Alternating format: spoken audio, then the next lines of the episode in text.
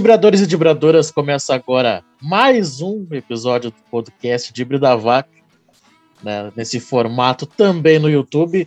Hoje os nossos convidados são eles, eles Fernando Eifler. Oi.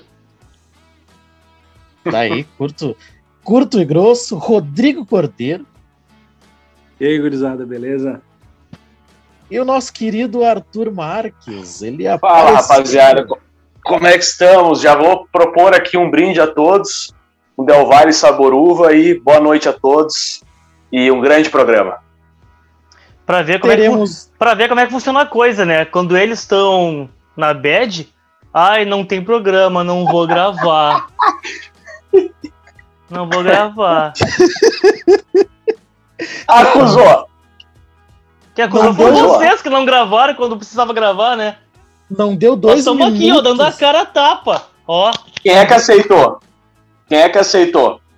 Ah, não, mas tava, tava, tava, tava complicado aquele dia. Não dava pra gravar. Não dava. Tô, tô brincando, tô brincando. Não, não, não, não é o mesmo nível, nível de comparação.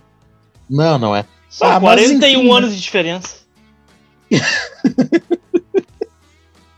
não, não deu cinco minutos, o Fernando já mostrou que tá, tá raivoso. Mas vamos lá, né? Então, o Grêmio perdeu em casa para o Del Valle, né? Como o Arthur já fez a brincadeira, muito legal essa brincadeira, toma aqui para ti. E então o Grêmio perdeu por 2 a 1 um, dois gols, né, colaços lá do Christian Ortiz, né? O gol do Grêmio foi marcado pelo Jean-Pierre, um belo gol também.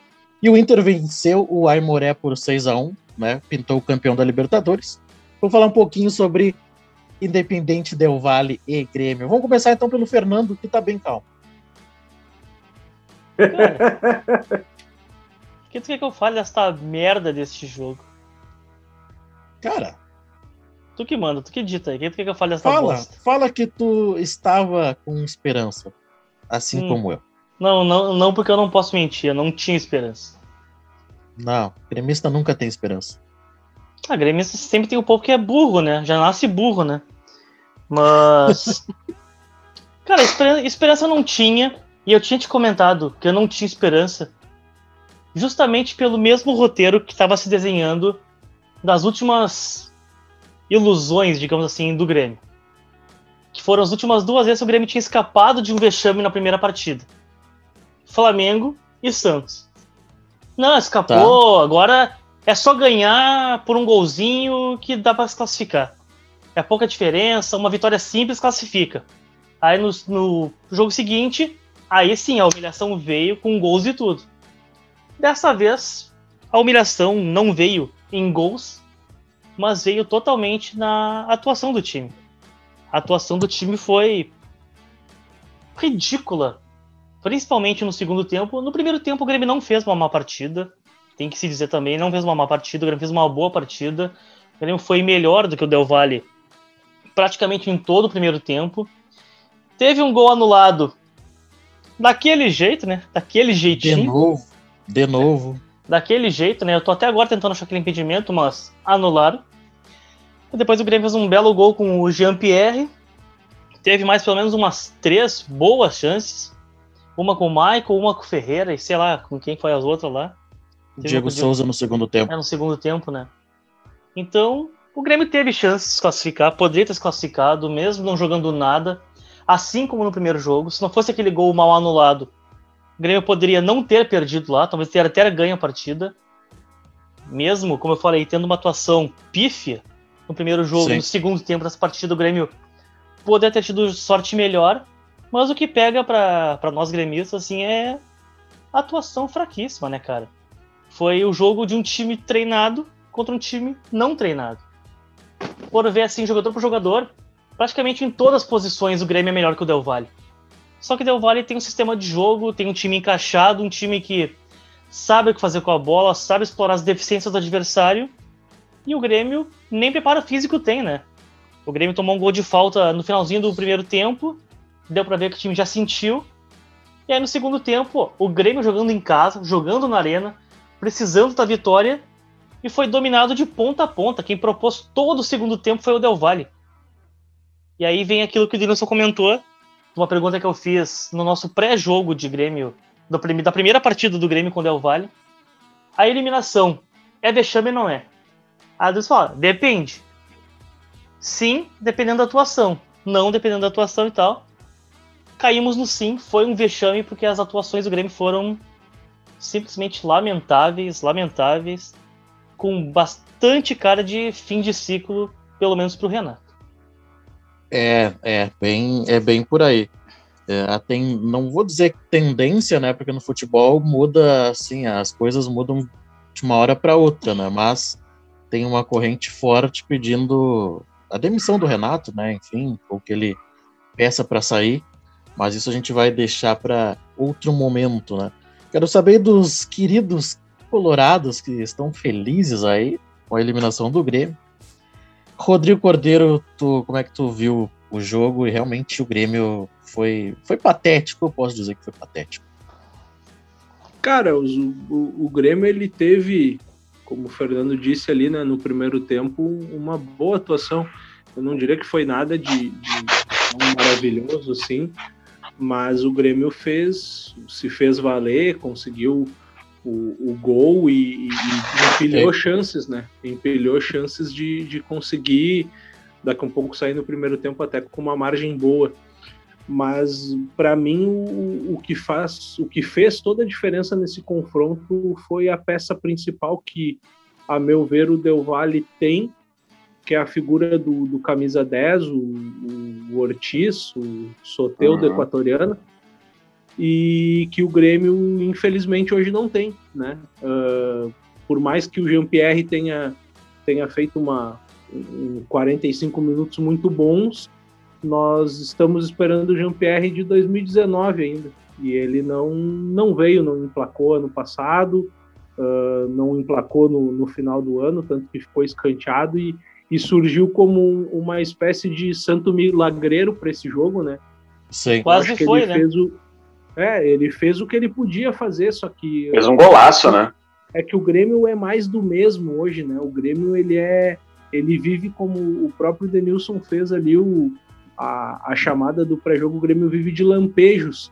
Antes foi o Everton, em alguns momentos foi o PP, e agora tem sido o Ferreira, e Sim. por um tempo na temporada passada ali foi o Diego Souza.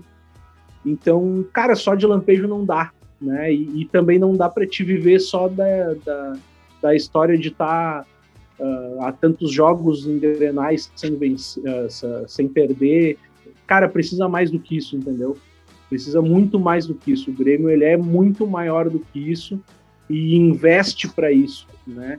Eu acho que a partir de agora seria muito interessante para a própria gestão do Romildo que houvesse uma, uma virada, né, um encerramento de ciclo, o Grêmio a gente sabe que está tentando dispensar ou se livrar de algumas bombas que tem, mas é aquela coisa, só tem essas bombas porque em algum momento assumiu o risco de tê-las, né? E, Verdade. cara, eu acho que o Grêmio tem que, tem que passar por um processo de reformulação bem intenso. Porque eu, a, a sensação que eu tenho é que o problema do Grêmio hoje ele não é só técnico, só físico, é coisa interna que tá pegando lá dentro. Com certeza. Uh, que, que eu ia te dizer? Até, até esqueci. Mas, uh, Arthur, tua visão sobre Não, isso? e aí, e aí até entra uma coisa meio delicada, né? Porque a questão do Grêmio tá passando por esse mau momento, digamos assim, com essa eliminação. Uh, e essa possível demissão do Renato aí se dá logo no momento que ele tá com Covid, né? Então, será que a diretoria iria demitir o Renato nesse momento? Por mais que a equipe esteja passando uma certa crise técnica e tal, dentro Acredito do ano, que será que será que sim, cara? Acredito que sim, pelo que, que a gente estava acompanhando antes de começar a gravação, né? Tem uma corrente uhum. bem forte de torcedores e até torcedores, jornalistas identificados, né? Fazendo uma uhum. certa pressão. O Grêmio vai fazer uh, uma reunião né, com seus principais diretores, com o Romildo também, para definir essa situação ou abraça de vez e vai ser assim até o final do ano, sabendo que o Grêmio dificilmente vai disputar títulos, ou o Grêmio vai mudar eh, a configuração de comissão técnica e jogadores também. Então há essa corrente bem forte. Desculpa só te, te cortar, Arthur, mas é que é uma informação importante. Não, eu não tinha essa informação. Uh, foi bom tu, tu complementar. Uh, mas uma coisa que pode deixar vocês, digamos, mais animados. Para nós colorados, vocês foram é uma felicidade não ter o Grêmio numa Libertadores, né? Porém, por outro lado, uh, é uma coisa um pouco inédita, né? Porque em algum tempo já o Grêmio sempre vem uh, confirmando na Libertadores e chegando pelo menos até as quartas ou semifinais ali. E diferentemente esse ano a gente não vai ter isso. Então, provavelmente Uh, diferente também dos, outro, dos outros anos em que o Grêmio escanteava o Campeonato Brasileiro, provavelmente o Grêmio vai focar 100% das fichas no Campeonato Brasileiro. Uh, não sei se vai ser campeão, obviamente, mas uh, o Grêmio focado e de repente com algumas novas peças e com essa gurizada da base, tem algumas uns, uns bons nomes ali que que tem entrado no time, acho que o Grêmio pode ir muito longe no Brasileirão. Uh, quem sabe aí disputar o título até o final, uh, muito em virtude de não estar classificado aí na, na Libertadores, né? Então eu acho que uma coisa que pode uh, ser um, um alento para os amigos gremistas é que o Grêmio dessa vez vai, vai poder focar no Brasileirão e de repente pode, pode ser bom, né? Não sei qual a opinião de vocês. Até, até vou chamar o Fernando para falar sobre isso, porque lá no, no WhatsApp, né, estava conversando durante o jogo e pós-jogo também, ele falou que a eliminação veio bem antes dos jogos do, do Del Valle, né? Então o Fernando tem uma essa tese que, que o Campeonato Brasileiro foi importante, esse Campeonato Brasileiro mais um que o Grêmio jogou fora, onde eh, o Grêmio deixou por si a, a vaga, né, eh, direto a Libertadores. O Fernando pode falar um pouquinho melhor, porque ele foi ele que veio com o assunto.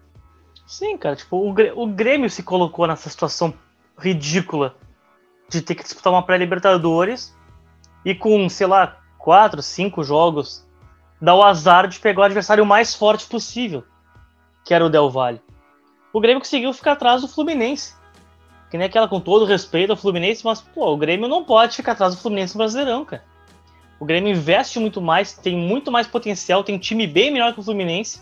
O Fluminense tinha tido troca de técnico, tinha perdido o Odair, meio que se recompondo todo, foi lá, fez uma arrancada final e acabou na frente do Grêmio Brasileirão e jogou o Grêmio para a Libertadores. Então foi aí. Aí o Grêmio perdeu essa vaga direta. Não foi o pro Del Valle. Sim. Porque o Grêmio, o Grêmio já podia ter ido direto. No... Fala, fala, Dani. Não, vai lá, desculpa. Tipo, o, o, Grêmio já podia ter ido direto para a fase de grupos, sem passar por toda essa sofrência, dado um descanso para os jogadores depois da final da Copa do Brasil. Tudo isso, tudo isso arrebentou, estraçalhou o planejamento do Grêmio. E nem era tão difícil, cara. Era talvez algum jogo ou outro que foi poupado, ou um jogo ou outro que o Grêmio entrou com um pouco menos de intensidade, ter ganho, feito um, um ponto a mais aqui, um ponto a mais ali, garantia a vaga direta e acabou, cara. Acabou. Aí cai na pré-Libertadores e vez ou outra pode pegar times fracos e se classificar com o pé nas costas, ou pode pegar um Del Valle, que é um time muito bom e muito bem treinado e aconteceu o que aconteceu. É, é foi, foi isso, não tem muito o que dizer. Só, uma, só para complementar e daqui a pouco a gente já começar a trocar o assunto de repente. É, eu acho que, eu acho não, vejo que o Grêmio confiava muito na conquista do título da Copa do Brasil. É, tanto que, em uma entrevista coletiva, o presidente, né, o Romildo Bolzan, chegou a dizer que o Grêmio seria campeão, né, não, é, que o Grêmio seria campeão da Copa do Brasil. E isso, mal ou bem, vai. Ele, não, ele chega, ele afirmou, ele afirmou, mas, o Grêmio mas foi vai na... ser campeão da Copa do Sim, Brasil. Sim, mas foi uma coisa da TV Grêmio, né? Tipo, uma coisa mais Bom, interna pra torcida. Eu acho natural falar isso daí nesse caso. Sim, mas igual, uh, assim, eu vejo que essa relação dele falar isso e o, e o Renato, por exemplo, falar que o Grêmio tem o melhor futebol do Brasil, sabe? Essas, essas coisas assim que tu pode, sei lá, se é meio fantasioso, alimentar o adversário, tu não precisa. Sabe? Acho que toda vez que o, o Romildo é um grande gestor, mas às vezes quando ele vai pro microfone, ele fala umas bobagens. Falou que o Grêmio seria campeão da Copa, da Copa do Brasil, falou que o Grêmio ia trazer grandes nomes do cenário mundial, não trouxe ninguém até agora. Thiago Entendeu? Santos, cara.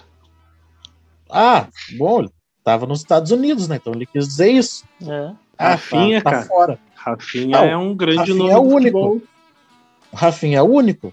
E o Rafinha que não vai que não vai disputar Libertadores pelo Grêmio, né? Não, não, Não vai. vai ser nessa vida. Por que não? Se ele É. ficar em 22, ele joga. Mas ele não vai ficar. Não, não vai. Ele Renato- vai aposentar no Curitiba. Renato vai embora e ele não, não fica. Mas só uma. Até esquecia. O Grêmio, ah, o Grêmio, puta merda, estragou a minha noite. Tava bem de boa, ia tomar um gelinho, bem tranquilo. Ah, deu 1 a 0 ali. Eu, Ó, tá aí o Grêmio aí. Porque foi, como eu falei ali no, no vídeo, né? é, eu não esperava um grande futebol do Grêmio, mas tinha que jogar, tinha que ser aguerrido, né? O Grêmio foi por 40 minutos, depois acabou. Rodrigo. Cara, uma, uma coisa pegando até o, o que o Fernando falou ali, que é bem isso, a desclassificação do Grêmio ela não se dá nos, nessas duas partidas, né? Ela se dá quando na segunda rodada do Campeonato Brasileiro o Grêmio poupou para jogar contra o Fortaleza lá, lá no Ceará. O Ceará foi contra o o. Grêmio poupou boa parte do campeonato, né? Então, Sim. tipo assim, é, é, é- é isso, é, é a mesma coisa que, que, que o Colorado não, não, não pode reclamar do gol ah, do pênalti contra o Corinthians, sabe? Cara, tu tem chances, entendeu? Ah, o campeonato de pontos corridos é aquilo. O, o Grêmio ele teve 17, 18 empates. Se uma dessa, um desses empates tivesse sido uma vitória, tava dentro, tava classificado. Então é, é- é- vai muito além, sabe? É muito questão Sim. de ambição, de tu querer. E até eu, eu, senti hoje no, no início do jogo que o Grêmio queria. Pô, tu via Matheus Henrique dando bote, Jean-Pierre puxando e chamando marcação. Só que aquilo não é a característica desses jogadores. Eles não são grandes jogadores na, na questão de, de vibração, de pegada. Eles são jogadores muito técnicos. E hoje para o Grêmio faz falta isso. Tu tem um cara que daqui a um pouco ele vai lá e briga pelo time, entendeu? Que era muitas vezes o que o Kahneman fazia. Só que hoje eu já acho que o Kahneman tá um pouco mais perdido nesse contexto dentro do Grêmio. Isso me preocupa também, que o Grêmio tá forçando a barra com alguns jogadores que Sim. tu vê nitidamente que não estão rendendo. Tu tá forçando eles o retorno e eles estão se estourando porque tu tá colocando eles numa obrigação. Foi assim com o Jeromel no Grenal, tem sido assim com o Kahneman, que é a segunda ou terceira lesão quase em sequência que ele vem de uma fase de recuperação antecipada em que ele volta e daqui a pouco sai de novo porque sente, né? Então eu acho que o Grêmio está muito perdido em outros aspectos, não só futebol.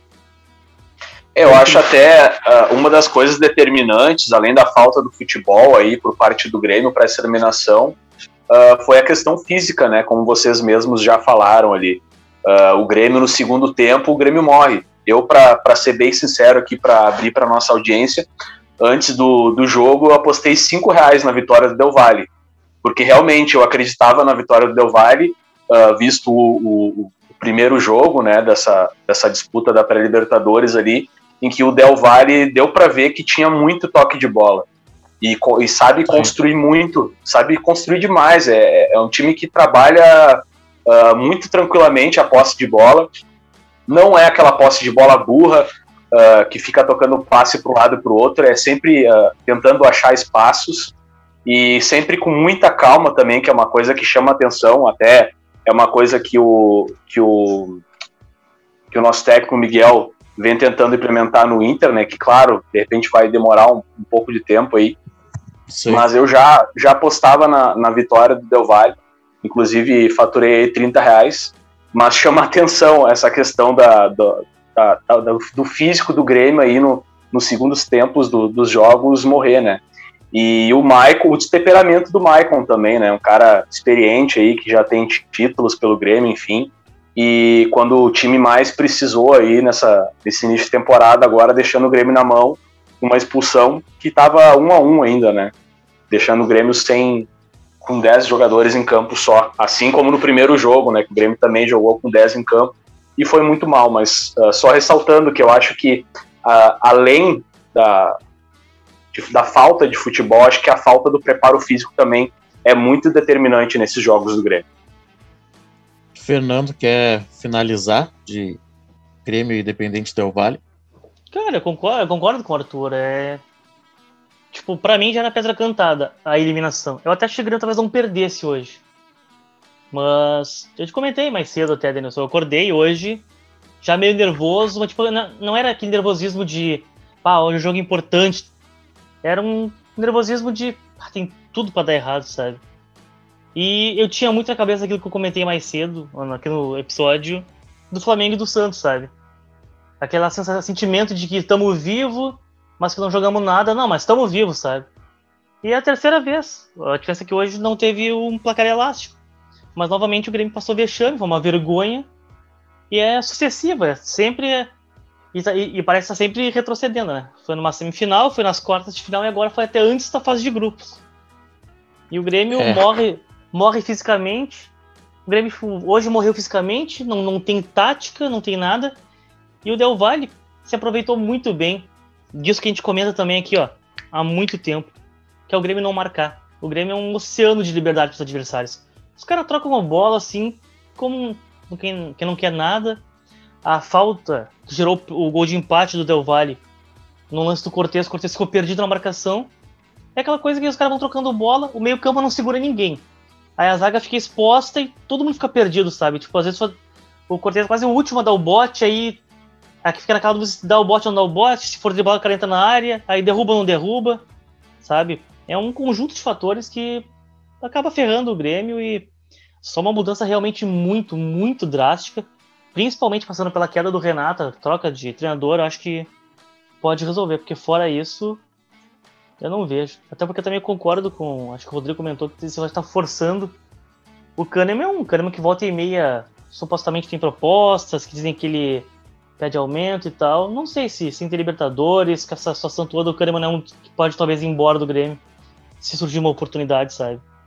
Porque ele tá bem ou mal acaba se queimando, sabe? Sim. Mas isso são cenas para os próximos capítulos. Só uma, uma vírgula para encerrar.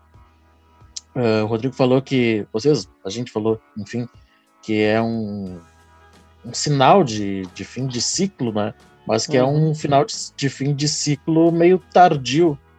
É, Acho que Me melancólico, um, né? Um ano e meio, dois, tardio e melancólico. Então, então é isso, fechamos de. Não, só, só Daniel. Uh, Rodrigo? Não, só o dele.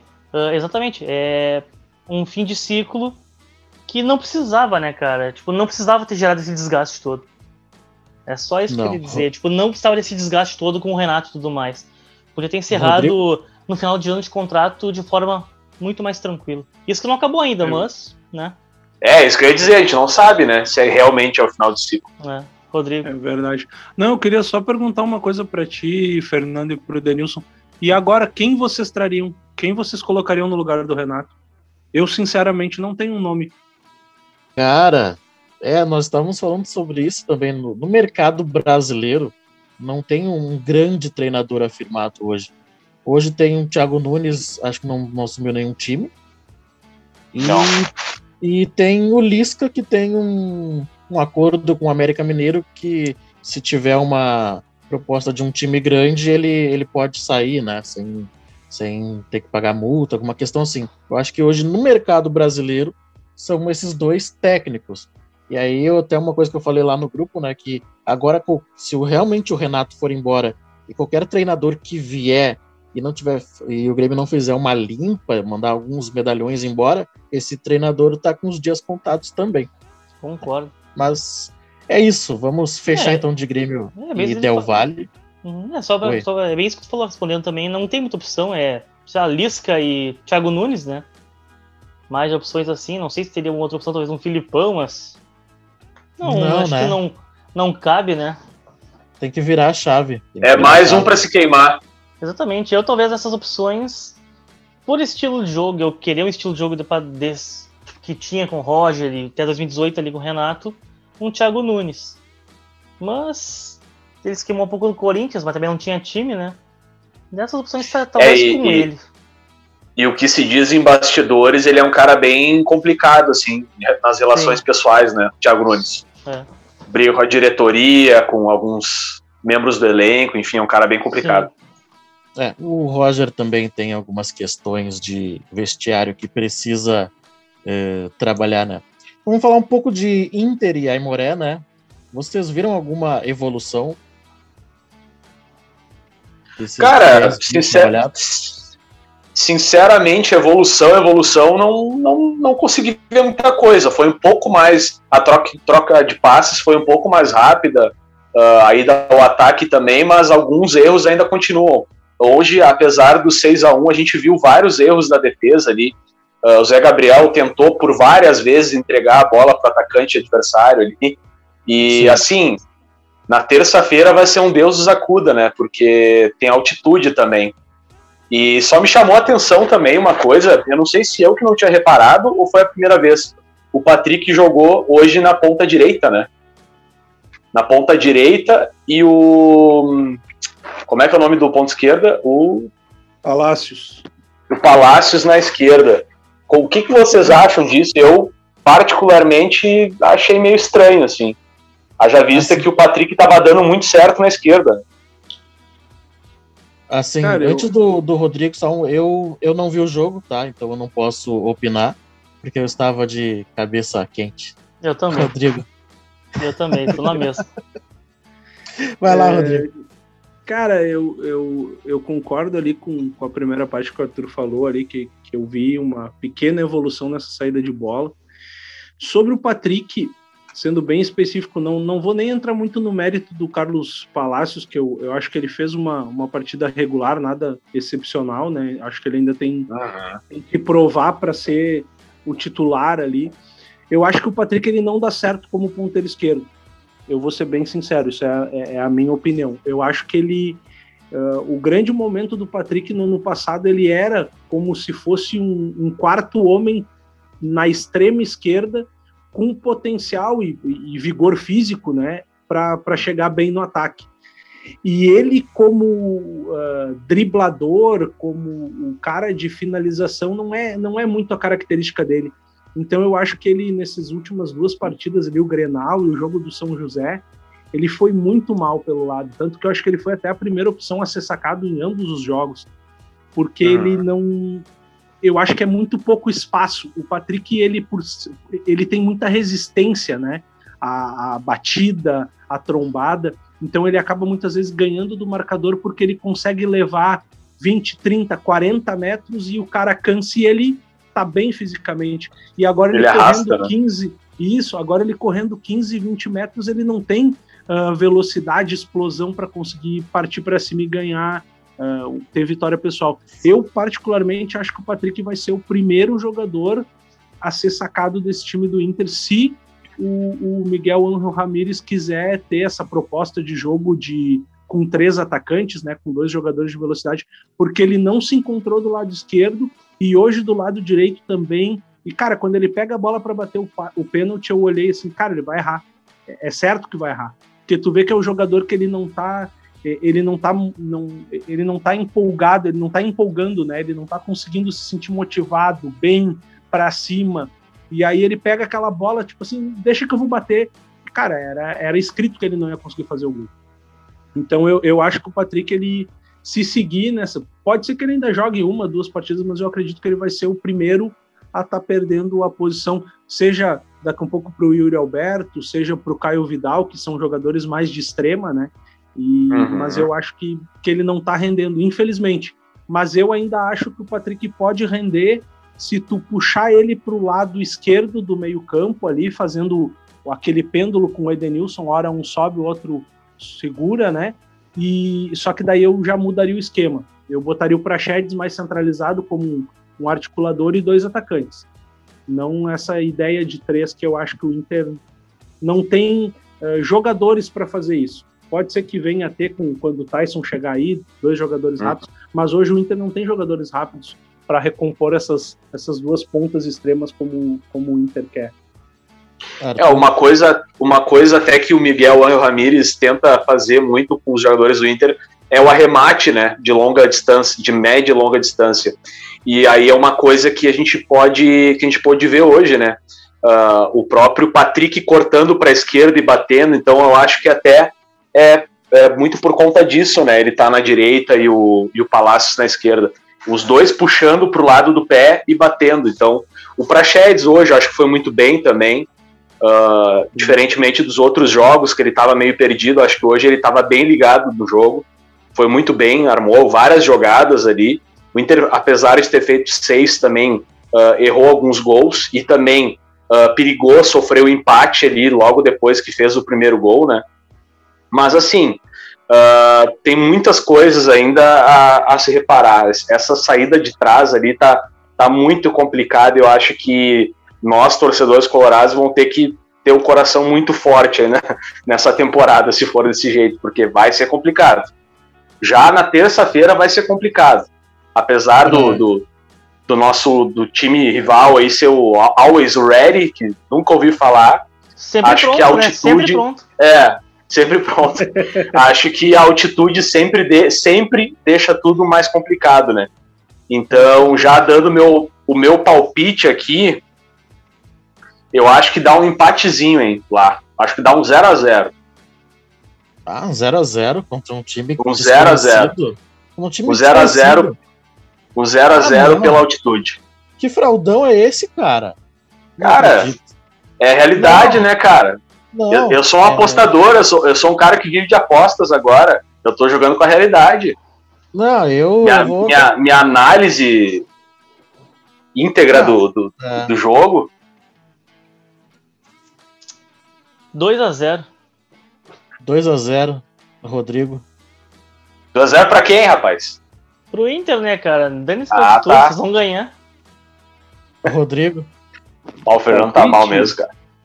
Cara, eu acho que o Inter vai ganhar. Eu acho que, que vai ganhar um 1 a 0 bem seguradinho lá atrás. Ah, depois. não, não acredito nisso, cara. Bem na mãe. Ah, lá vem. Lá vem a vacina. Cara, eu acho que assim, ó, no mínimo, Lá vem a Butantan. E, e, e, eu não sei nem dizer o nome desse time, cara. Não, não sei Always nem da onde ready. é. Always Ready, da onde é esse time? Por favor. Se não for no mínimo 5 a 0 eu nem comemoro. Se não for 3 do Guerreiro, eu não comemoro. Eu teria até vergonha que o meu time fizesse só 3 ou 4 a 0 nesse time aí. Escreva o que eu tô dizendo. Tá, então se for 2 a 0 tu não vai nem poder falar daí. Não, semana que vem. Claro que vão ah, poder tá. falar, evidentemente, mas eu nem, tipo, ah, pintou campeão, Super Inter agora do Mar. Não, né? Do Mar. Super Inter do Mar chegou. 6 é. a 1 vai Moré. Será que, te, será que teremos a reedição da foto do Anderson? Ah, ah provavelmente, cara. É, é muito provável. É provável, né? Provável. Que hora é o jogo lá? É, ah, boa pergunta. Ah, deve ser terrível jogar no altitude, tá louco. Se eu não me engano, ah. é 7h15. Pra nós aqui?